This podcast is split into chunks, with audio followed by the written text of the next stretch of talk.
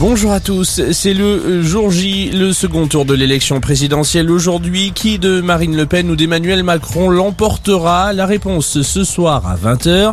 En attendant, les bureaux de vote ouvrent à 8h en France métropolitaine et fermeront entre 19h et 20h selon le nombre de votants dans chaque commune. Et l'abstention pourrait jouer un rôle clé. Au premier tour, elle s'est levée à 26%.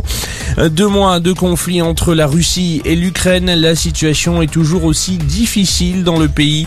Euh, les frappes russes continuent dans différentes régions. Après Odessa, où une dizaine de morts est à déplorer, la région de Lugansk est également la cible de missiles. Le président ukrainien Volodymyr Zelensky a tenu pour sa part à organiser une conférence de presse en plein cœur du métro de Kiev. Il a estimé qu'au moins 500 000 Ukrainiens avaient été déportés vers la Russie. Les visites diplomatiques continuent aujourd'hui.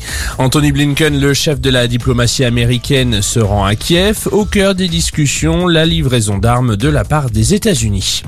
À la une de l'actualité également, cette enquête ouverte et quatre plaintes déposées par des festivaliers du printemps de Bourges. Les plaignants affirment avoir été victimes de mystérieuses piqûres dans la nuit de mercredi à jeudi. Des analyses de prélèvements sanguins sont en cours afin de retrouver des traces de produits stupéfiants. 17 autres plaintes ont déjà été déposées dans toute la France ces dernières semaines pour des raisons similaires. La mort du chanteur Arnaud, le Belge, s'est éteint à l'âge de 72 ans d'une maladie. Sa dernière apparition sur scène date de février dernier à Bruxelles. Et on termine par un mot de football et Paris sur le toit de l'Hexagone. Le PSG est champion de Ligue 1 après son match nul un partout face à Lens. Dans les autres matchs de cette 34e journée de Ligue 1, Lyon s'est baladé face à Montpellier 5 buts à 2, tout comme Monaco qui se place sur le podium après sa victoire contre Saint-Etienne 4 buts à 1.